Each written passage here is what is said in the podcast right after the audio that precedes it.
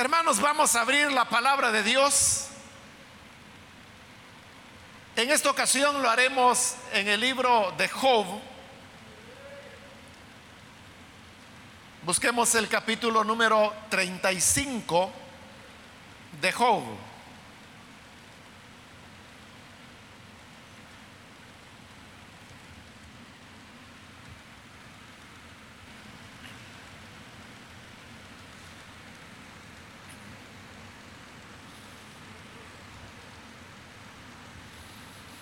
Dice entonces la palabra de Dios en el libro de Job, capítulo 35, versículo 5 en adelante. Mira a los cielos y ve y considera que las nubes son más altas que tú. Si pecares, ¿qué habrás logrado contra él? Y si tus rebeliones se multiplicaren, ¿qué le harás tú? Si fueres justo, ¿qué le darás a él? ¿O qué recibirá de tu mano? Al hombre como tú, dañará tu impiedad. Y el Hijo de hombre aprovechará tu justicia. Amén. Solo eso leemos, hermanos. Pueden tomar sus asientos, por favor.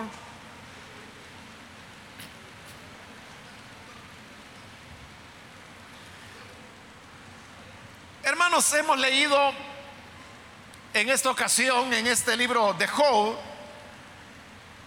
y a, a la altura de este capítulo 35, donde hemos citado, quien está hablando allí fue un hombre que se llamaba Eliú. Eliú era uno de los amigos de Job que fueron a visitarlo cuando supieron de todas las desgracias que le habían acontecido. Pero Eliú era el menor de todos esos amigos, de manera que por respeto a la edad, lo cual era bien importante en esa época, él dejó que fueran los amigos de mayor edad los que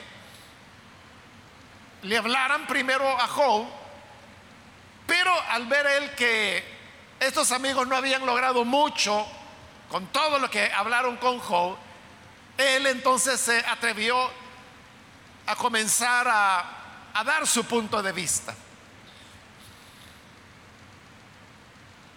Si uno lee, hermanos, las palabras de Eliú, uno encuentra de que él tenía razones muy bien fundadas al hacerle ver a Job la necesidad que él tenía de comprender que como humano no podía presumir de que él era perfecto y que por lo tanto Dios estuviera haciendo algo injusto al recibir el trato que él estaba enfrentando en su vida. Y no solamente los argumentos de Eliú son superiores en contenido a la de los otros tres amigos de Job, sino que también, hermanos, desde el punto de vista literario, las palabras de Eliú están redactadas de una manera mucho más artística que como lo han hecho los otros tres amigos de Job. Recordemos que Job es un libro de, de carácter poético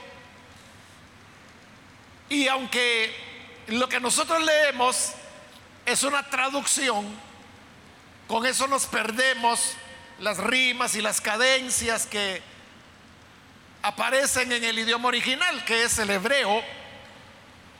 Pero todo eso se pierde cuando se traduce al español, pero aún así uno puede notar todavía el uso de, figuras, el uso de recursos retóricos, donde uno percibe de que hay poesía detrás de todas estas palabras. Pero las palabras de Eliú le decía, contienen una mejor elaboración poética que la que tiene el resto del libro. Pero bien, ese es un detalle que se lo comento porque es interesante. Pero el hecho fundamental que quiero subrayar es que los razonamientos de Eliú estaban más cercanos a lo que era la voluntad de Dios que lo que habían hablado los otros tres amigos de Job. Dentro de estos razonamientos hemos citado los versículos que leímos y en estos versículos lo que Eliú quiere demostrarle a Job es que Dios es inalcanzable. En esta época se consideraba, hermanos, que la morada de Dios estaba en las alturas, en los cielos, y desde ese punto de vista, Dios para ellos era inalcanzable porque estaba en la posición más alta, más elevada. Por eso es que uno de los nombres con, las, con el cual las personas se referían a Dios era el nombre de Altísimo. Dios Altísimo. Nosotros ese nombre de Altísimo lo hemos espiritualizado totalmente. Pero ellos lo usaban en el sentido de lo que llanamente la palabra implica, ¿no? Porque habla de que Dios es el Altísimo, es decir, el que está más alto. Eso es lo que significaba, el que está más alto. Pensando en esa altura de la morada de Dios, es que hoy en el versículo 5 Eliú dice, mira los cielos y ve y considera que las nubes son más altas que tú.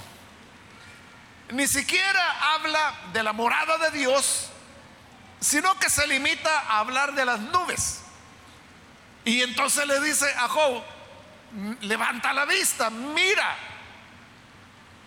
y verás que las nubes son más altas que tú. En esa época las personas no tenían idea de cuál era la altura de las nubes. Tampoco, hermanos, podían tener una idea de la altura a la cual llega la atmósfera terrestre. Tampoco podían imaginar el espacio que se extendía ya después de la atmósfera.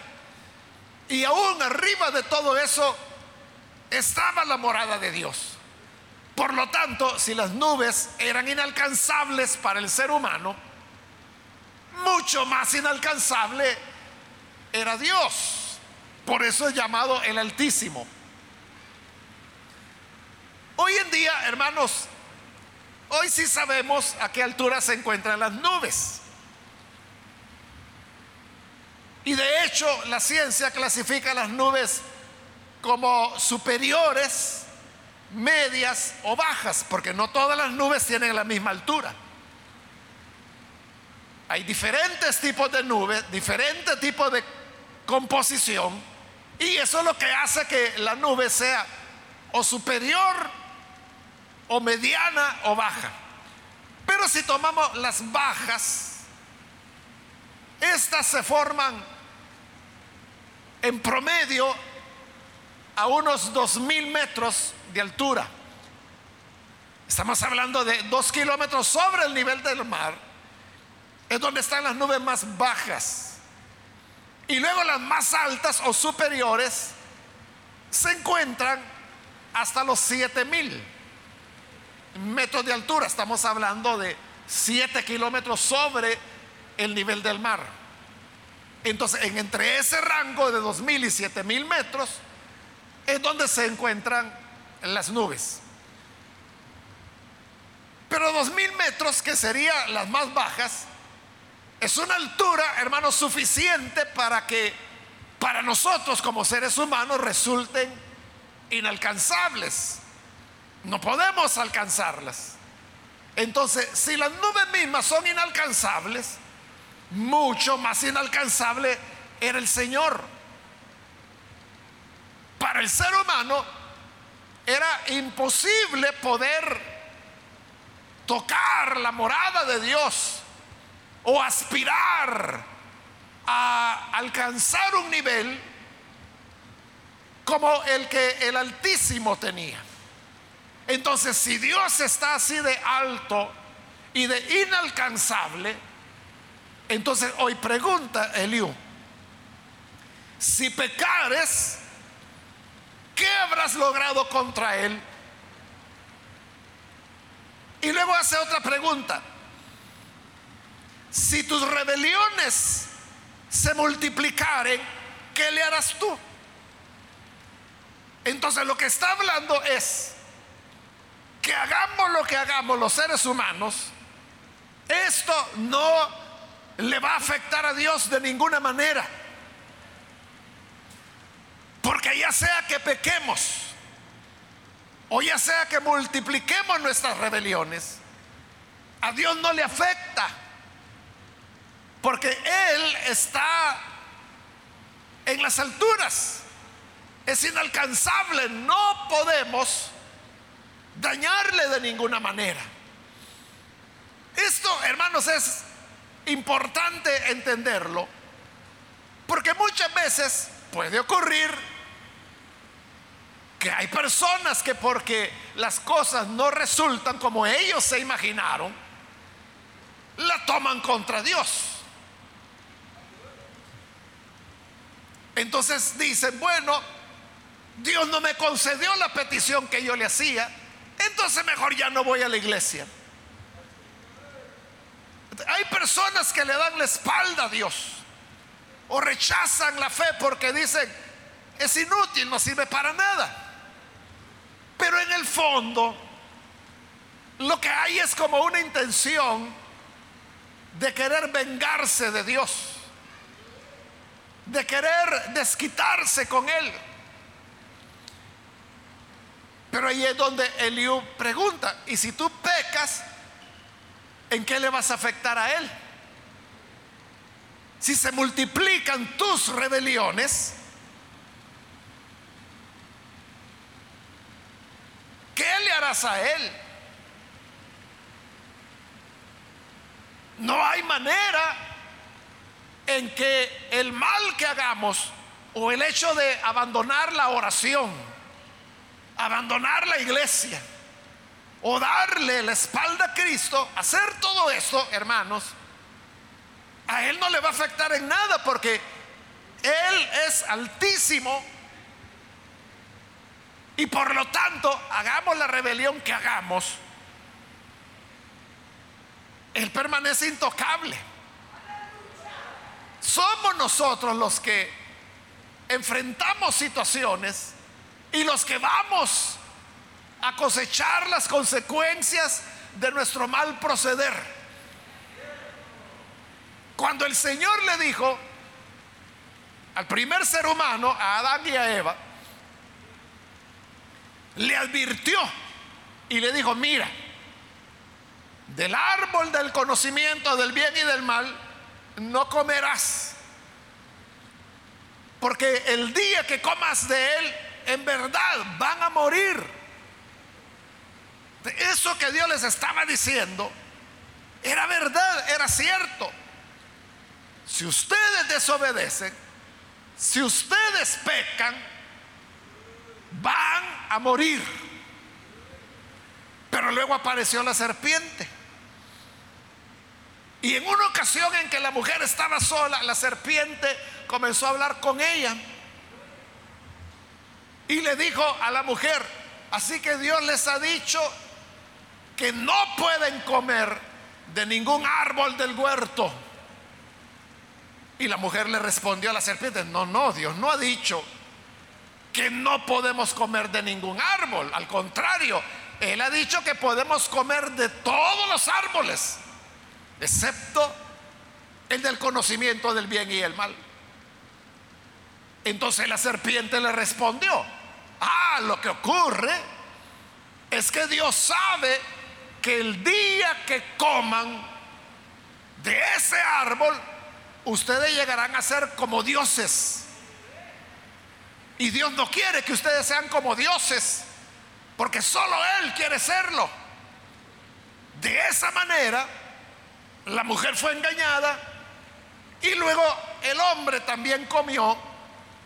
Y es así como vinieron las desgracias sobre el ser humano. Pero aquí viene la pregunta. ¿Eso le afectó a Dios? Eso de que Dios iba a ser el afectado fue una idea de Satanás. Porque él fue el que le dijo a la mujer, Dios sabe que el día que coman del el árbol del conocimiento del bien y del mal, ustedes van a ser como dioses. Y Dios no quiere que haya otros dioses, solo Él quiere ser Dios. En la tesis de Satanás, la idea era que Dios iba a ser afectado si el hombre y la mujer pecaban, comían del árbol prohibido. Pero cuando lo hicieron, hermano, eso a Dios no le afectó en absoluto. No lo lastimó en lo mínimo. Lo que Satanás había dicho era todo mentira. Por eso es que el Señor Jesús, milenios después, habría de decir que Satanás es el padre de mentira. Y que cuando habla mentira, está hablando de lo que es su propia naturaleza, porque él cuando habla lo que habla es mentira. ¿Quiénes son los que resultaron afectados? Fueron los mismos hombres, Adán y Eva. El primer efecto que vieron de su desobediencia fue cuando su hijo Caín mató a su otro hijo menor, Abel. Eso fue consecuencia del pecado. Y eso los dañó a ellos como padres. No les dañó, no dañó a Dios. Y se cumplió todo lo que Dios había dicho por su desobediencia. Ya la tierra no les entregó cosechas generosas, sino que comenzó a producir espinos, cardos, lo que nosotros acá en, nuestro país llamamos mozote el cual usted sabe que no alimenta, no tiene nada provechoso. No sirve sino solamente para ser molestos. Y luego vendría la muerte de Adán, la muerte de Eva, la muerte de sus descendientes. Vendría la escasez vendría la muerte, vendrían las guerras, vendría el dolor, vendrían las enfermedades. Y si nos preguntamos, todo esto, ¿cómo afectó a Dios? No le afecta de ninguna manera.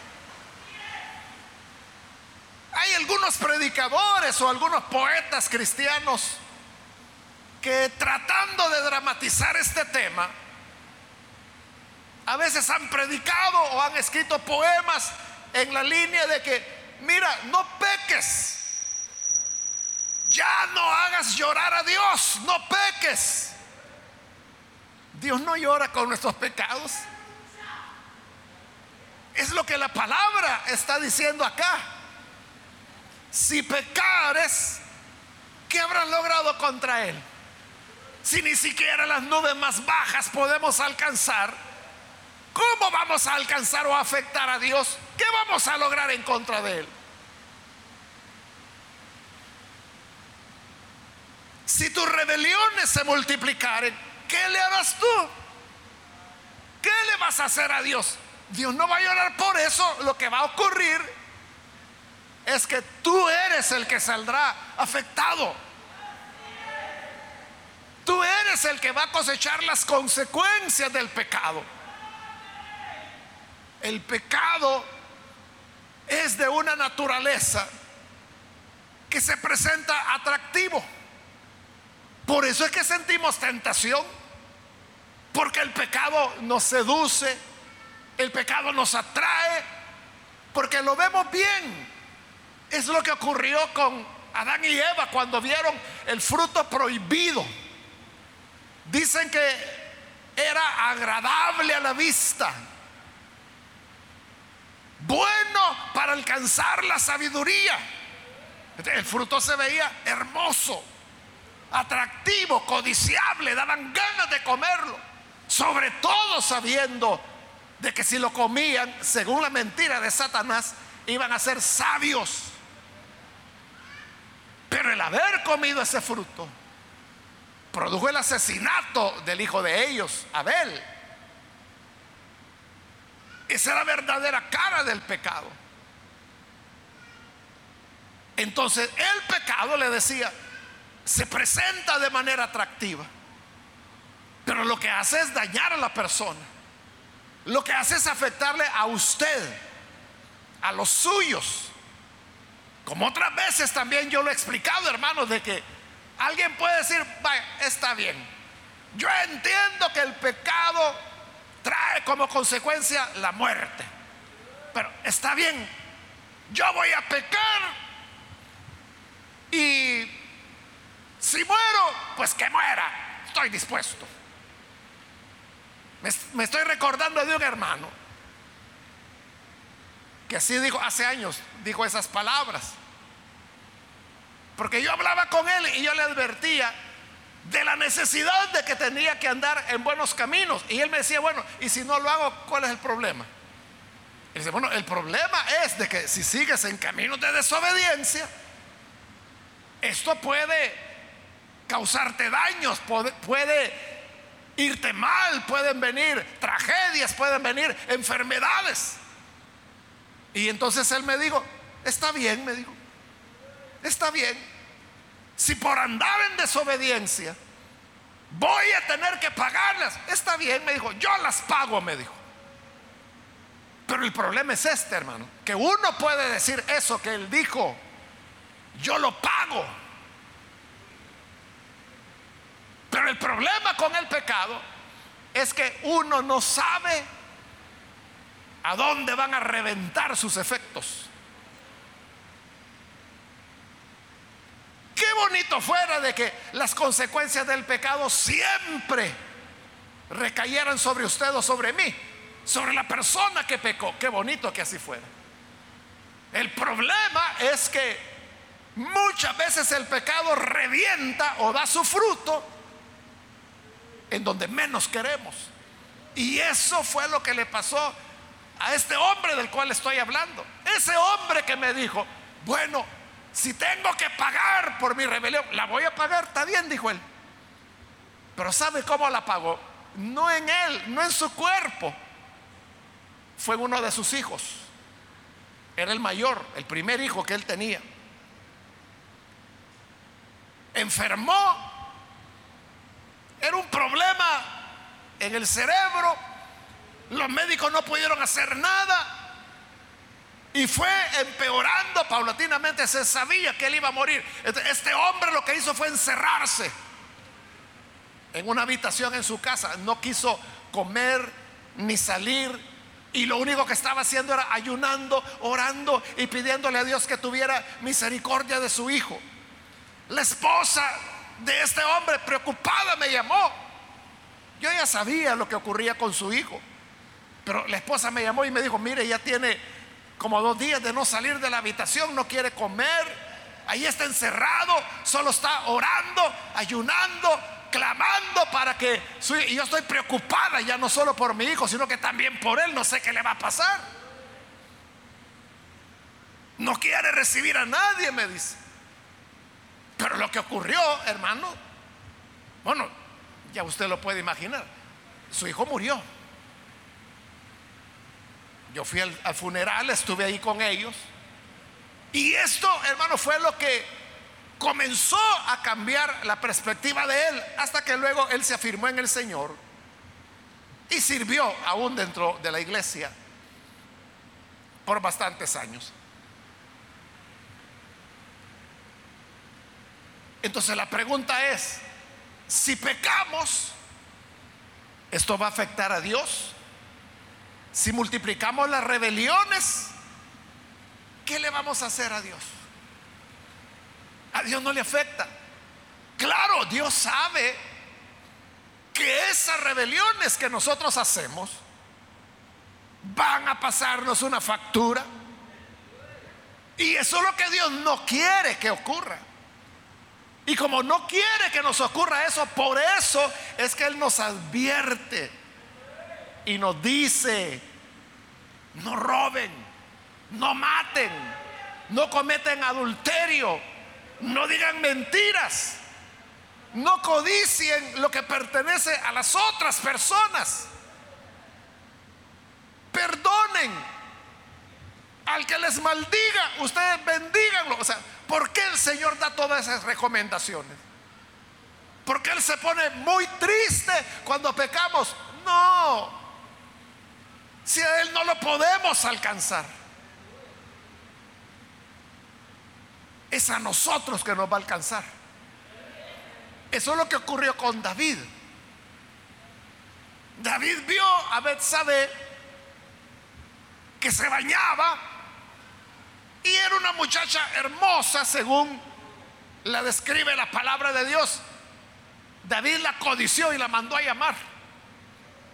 Cuando preguntó por ella, ahí le informaron, ella es casada. Y era la esposa de uno de los más cercanos amigos de David. Porque Urias, el esposo de Betsabé, era uno de los 30 valientes de David. Esos hombres que ponían la vida por el rey. Pero viene David y se acuesta con la esposa de él. Y viene un embarazo. Y de nació un bebé. Pero por causa de ese pecado, el Señor le ha dicho, mira David, tú pecaste, le dijo el profeta Natán. Y David reconoció y dijo, sí, he actuado injustamente.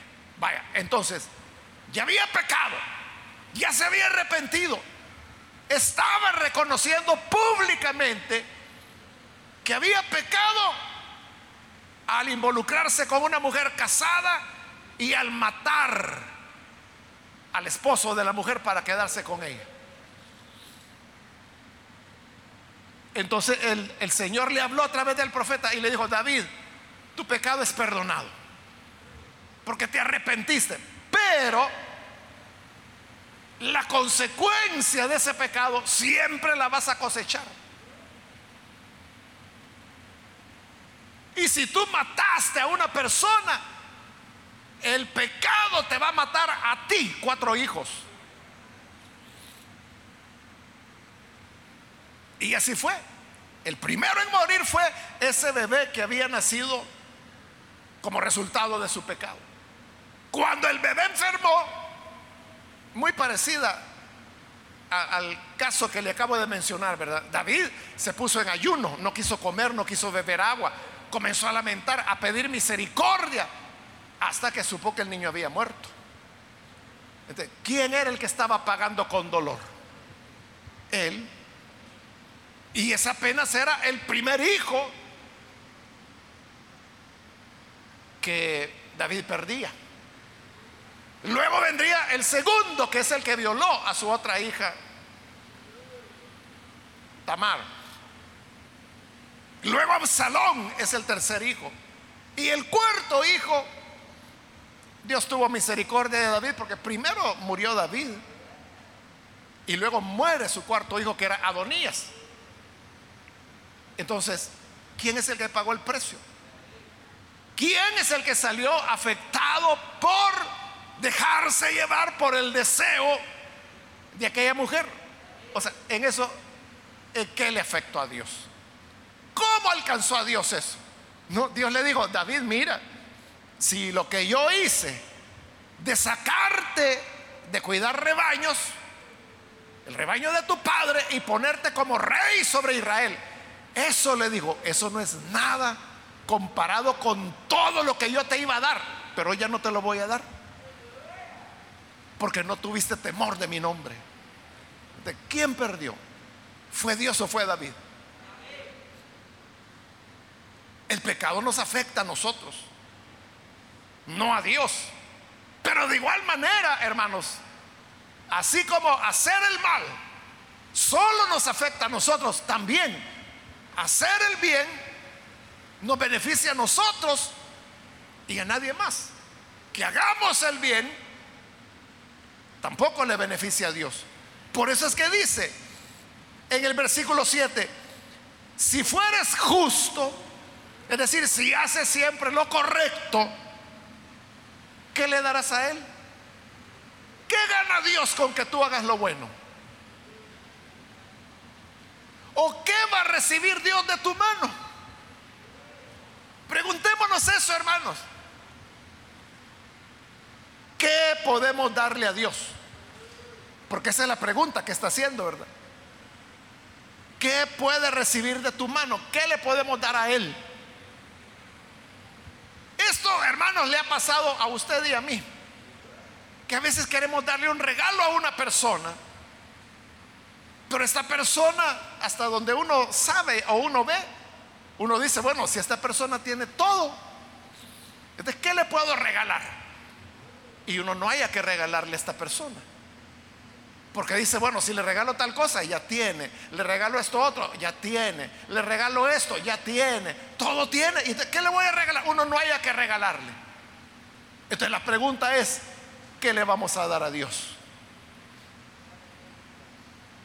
Algunos románticos dicen, por ejemplo, lo único que Dios no tiene y solo nosotros le podemos dar es la alabanza. Como que si los ángeles no existieran, ¿verdad? Antes que el ser humano fuera creado, ya los ángeles cantaban, como dice el libro de Apocalipsis, diciendo, santo, santo, santo el que era, el que es y el que ha de venir. Y es una alabanza perfecta delante de Él. No, Dios no necesita nuestra alabanza. ¿A quién beneficia que alabemos a Dios? ¿Qué le vamos a dar a Dios? Nos beneficia a nosotros. Claro, a quien le cantamos es a Él. Pero el hacerlo nos bendice a nosotros, nos edifica a nosotros. Entonces pregunta Eliú, ¿qué le vamos a dar a Dios? Pero así como el pecado es de una naturaleza que el que lo comete lo destruye, igual hacer lo correcto, hacer lo bueno, el que lo hace le beneficia a él le bendice a él. Y Dios, no hay nada que le pueda motar. Él lo tiene todo. En el Antiguo Testamento, en los profetas, el Señor dice, si yo quisiera sacrificio de bueyes, de ovejas, de carneros, Mira, no te lo diría a ti, porque míos son todos los animales que hay sobre la tierra. Y ahí yo tengo todo el ganado que quisiera, todo el aceite que Dios quisiera, todo el incienso que Dios, quisiera, todo lo tiene ya. ¿Qué le vamos a dar a Él? Hermano, cualquier cosa que le demos a Dios, ¿acaso no está ya en esta tierra?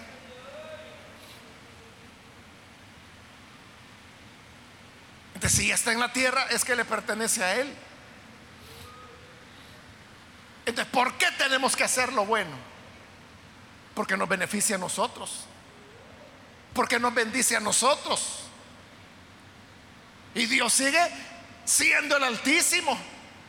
Él no puede ser mejorado porque Él ya es perfecto. A Él no le podemos añadir nada. Porque más excelente de lo que ella es no puede serlo. Hacer el bien nos beneficia y nos bendice a nosotros. Por eso es que Eliú concluye en el versículo 8, al hombre como tú dañará tu impiedad. Y el Hijo del Hombre, o sea, a los mortales, aprovechará tu justicia.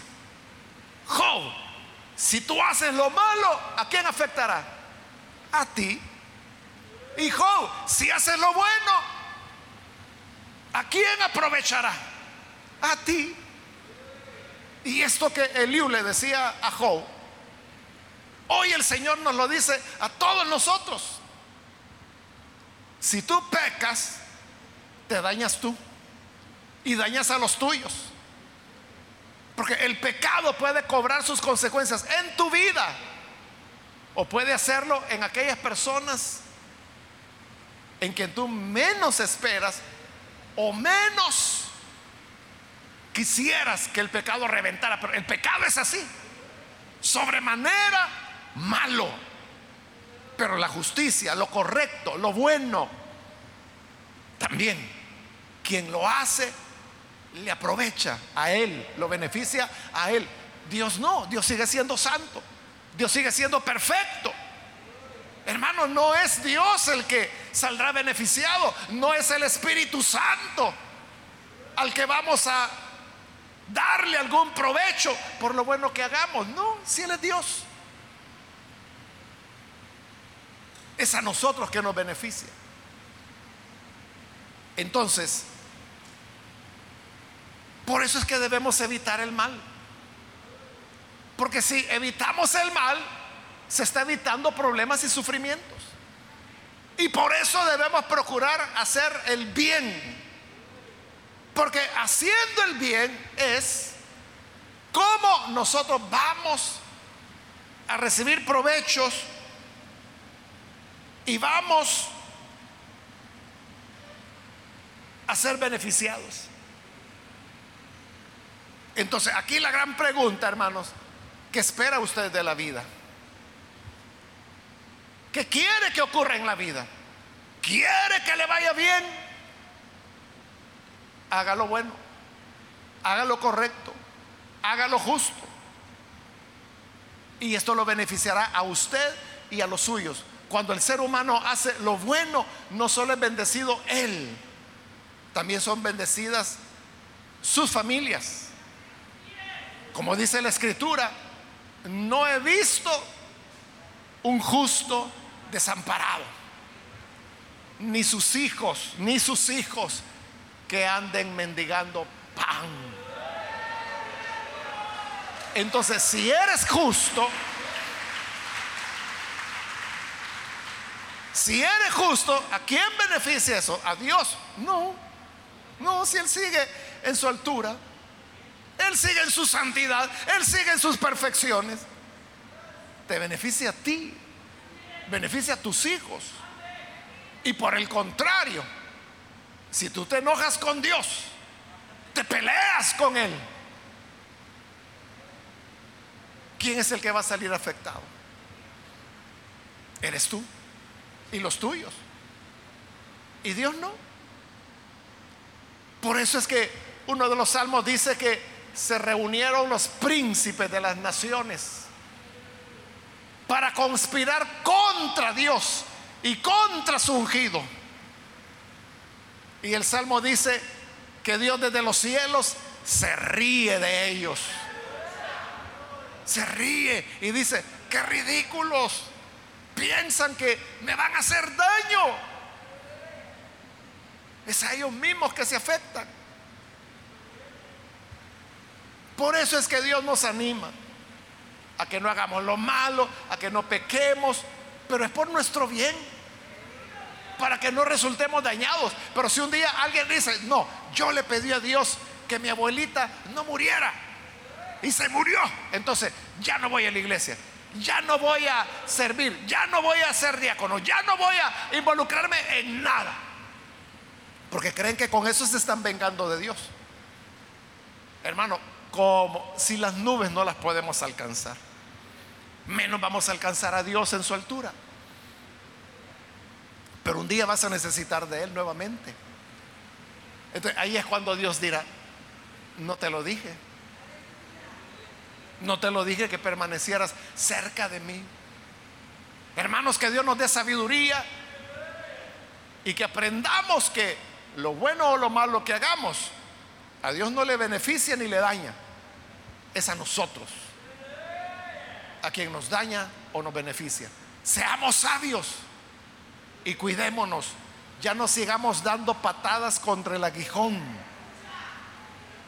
O como dice otra traducción, no continuemos dando cabezazos contra la pared, dice otra traducción. ¿Para qué se va a seguir haciendo daño? Hagamos el bien, practiquemos la misericordia, hagamos justicia y seamos humildes delante de Dios. Y entonces usted será el beneficiado junto con su familia. Vamos a orar, hermanos, vamos a cerrar nuestros ojos. Y antes de hacer la oración, yo quiero invitar, si hay con nosotros personas, algún amigo o amiga que todavía no ha recibido al Señor Jesús como su Salvador.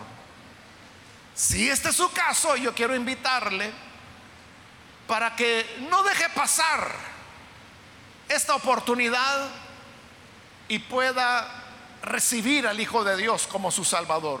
No porque con esto le vamos a hacer un favor al Señor. No porque si yo no recibo a Jesús, pobrecito Él. No, no.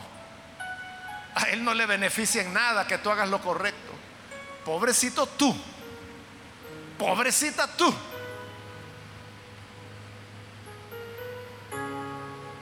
Es a ti quien te daña tu rebelión. Y es a ti quien beneficia si haces lo correcto.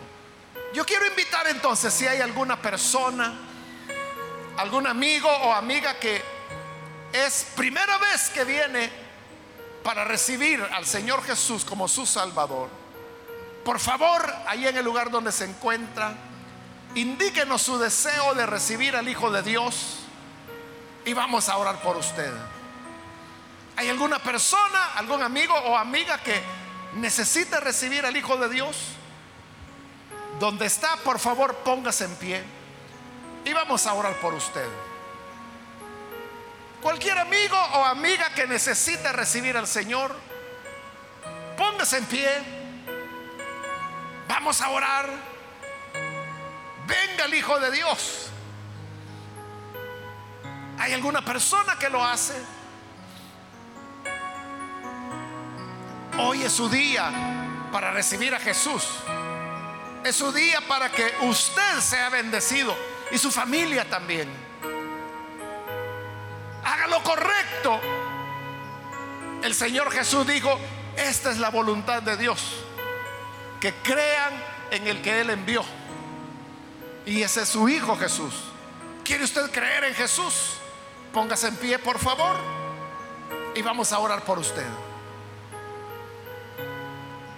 ¿Hay alguna persona, algún amigo o amiga que lo hace?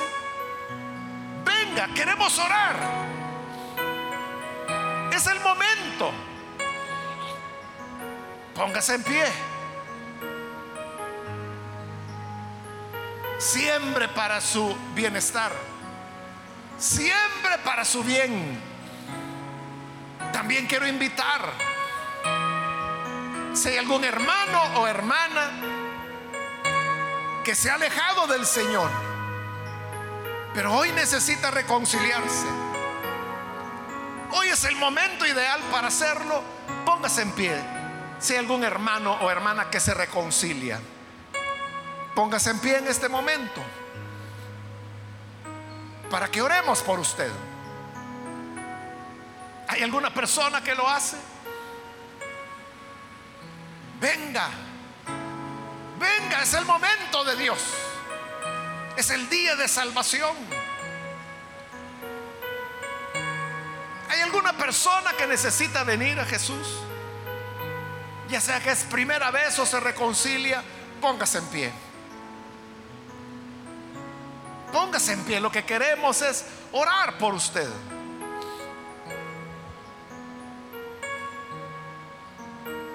Hago la última invitación. Si hay alguien que necesita venir por primera vez o necesita reconciliarse, póngase en pie y aproveche porque este ya el último llamado que hago y vamos a orar.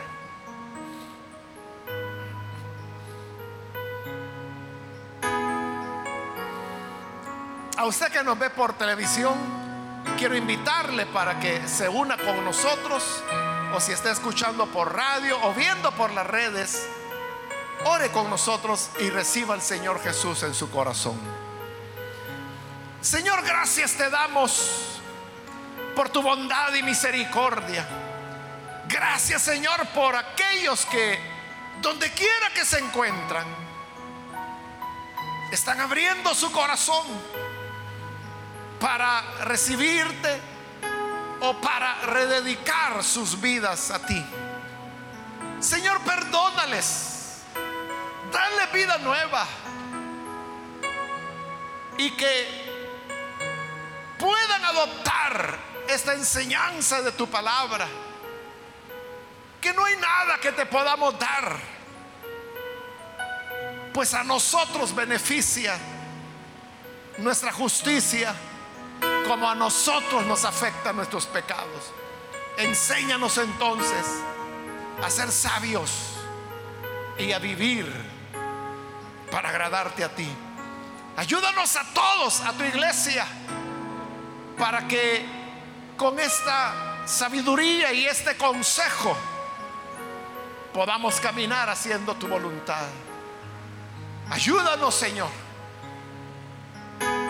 todo esto te lo pedimos en el nombre bendito de tu Hijo Jesús. Amén. amén.